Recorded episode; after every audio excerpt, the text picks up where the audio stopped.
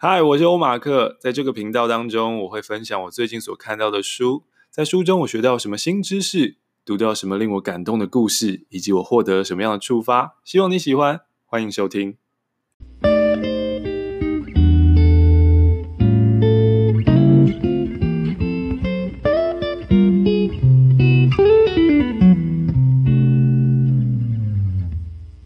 好的，谢凯特，我们马上来念念你的书。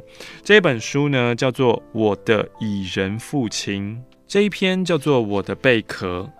最喜欢的广播节目听了十年后停播，而我一次都还没有 calling 进去。那一刻，我再一次意识到，没有一个只字片语能精准描绘当下的青春。而人所言，青春是一种过去式的语句描述。节目还在的时候，总想着以后还会有机会打电话进去，于是一次次错过机会，直到再也没有机会了，才恍然惊觉告别之必然。当我说“青春”二字，总觉得是在说再见。每次听广播的时候，总在猜想这个世界有谁跟我一样，在无人知晓的世界一角里，默默打开收音机，窃取收音机另一端的时空。主持人，音控，哦、呃，就这个节目。主持人就是音控，而，特别来宾不会知道我是谁，我却像个隐形人一样，默默跟随在他们的时间轴旁，而在我之外，还有好多人也不露身形的跟随着。听广播的人是不是都特别喜欢这种既隐藏又窃取的感受呢？不是刺猬理论延伸至描述现代人在社群网络上既孤独又需要保持距离的取暖那样，有心无心的刷个存在感，听到讨厌的话就愤而从留言串里离席。大半时刻我们只听不说，在心里建构自己的世界，并不太爱与他人互动产生关系。直到飞碟联播网有了 App，哦，后面的挂号是我家的。很小的时候我就开始听广播了。家里唯一一台收音机，是因为在英文补习班里一项录音作业而买的。我必须把空白录音带放进录音机，念着指定的简单绘画录音，再交还给补习班老师。那时家中有各类录音带，江蕙的、张雨生的、费玉清的，但歌曲听多了总让我觉得腻。一次手痒，打开收音机调频，拉起天线，发现有好多人滔滔不绝讲的各式各样的话，有的念着广播剧，有的谈政治。有的卖着酸痛膏、壮阳药，那些隐藏在清高道学以外不能言说的，遂变形转化成电波，在波动调频齿轮的一刻又一刻，试图寻找正确的输出端口。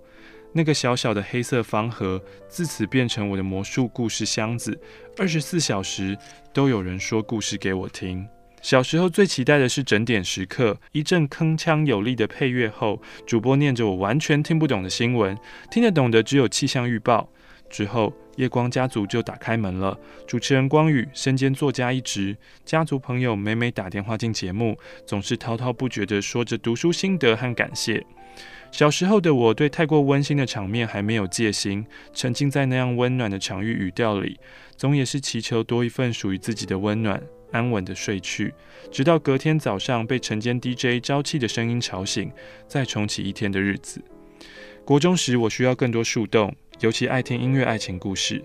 这里说的不是二零一六年滚石音乐爱情故事哦，而是广播 DJ 不知道哪里搜罗来的爱情故事，趁着流行音乐念的。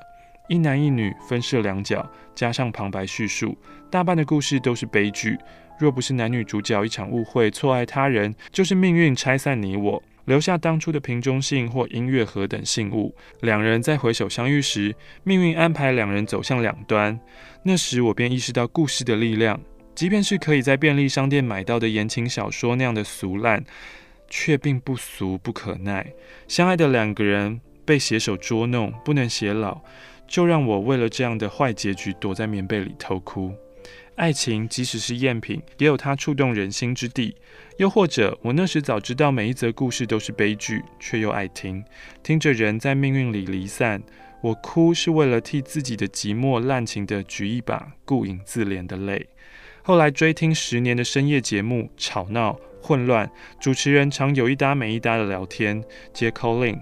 在每一天的最一开始，祝听众生日快乐，并把外文歌曲翻译成中文，搭着原曲吼唱。曾被家长投诉的节目，也是屁孩最爱听的节目。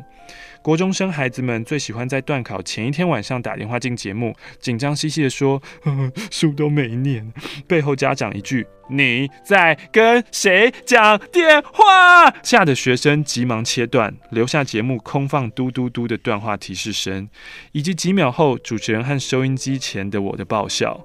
现在想想，在这样重要大事的前一晚，反而大玩特玩，或是把房间整个翻过来大扫除的心态。大人也好不到哪里去啊！主持人此后只要再接到类似明天要考试的电话，打来问能不能算塔罗，能不能集个气，都会被主持人一句“那考试不去念书，怎么会考好啊？”挂掉电话，消极打发。而想必被挂电话的孩子，一定还是守在收音机前，拿课本当摆饰，听着那云端时空的声音。当替代役时，学校宿舍里没有电视、第四台、三 G 网络和学校 WiFi 都收不到，我就听着广播数日子过去。那是在空无一人的深夜校园里，唯一觉得这世界还有人存在的方法。当年我还喜欢听一位心理咨商师的广播节目，听众打电话进来，多半是把烦恼丢进节目里。一开始听节目时，我就像那些急于探知烦恼完整样貌而移除的听众一样，跟着咨商师一起追寻情绪的源头。节目听久了，也多少知道烦恼多半藏在自己的话语背后，而自己通常毫不知情。听众打电话进来时，偶尔我也能点出那些听众在回娘家、分手、混乱的职场问题背后，到底为了什么问题而焦虑。我在收音机的这头，替自己和咨商师有共同的想法，小小的得意了一下。在半梦半醒之间，故事与故事交织成巨大的梦城。我未经任何人允许，钻进梦的鼠洞，窃听世界的形状。为了这些听来的破碎又离散的倾诉，感到非常安心。我不是奇怪的那个，大家都很奇怪，就不足为奇。听说世界上有一种宗教，它有一项铁则是。不准教徒传教，要让这个宗教慢慢的自生自灭，像缺水的植物一样萎缩。想当然尔，这个宗教并不会蓬勃兴盛，但令人意外的，也没有灭亡，因为总是有不知道哪里冒出来的人要入教。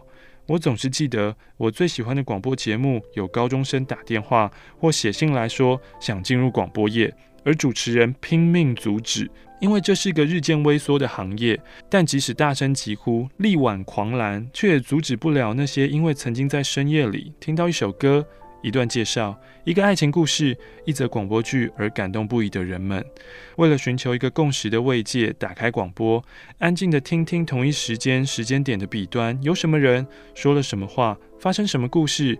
当直播、网络影片、社群动态兴起的时代，时间总是被各种事物塞满眼帘的此刻，这个世界有很少数的人想要关上眼睛，关掉自己的声音和存在，只把广播当成自己独一无二的贝壳，听时间如何在调频和电波之中小幅摆荡，变成时间的海。我们都是一艘一艘看不见彼此的船，在深夜的海上晃漾。入眠。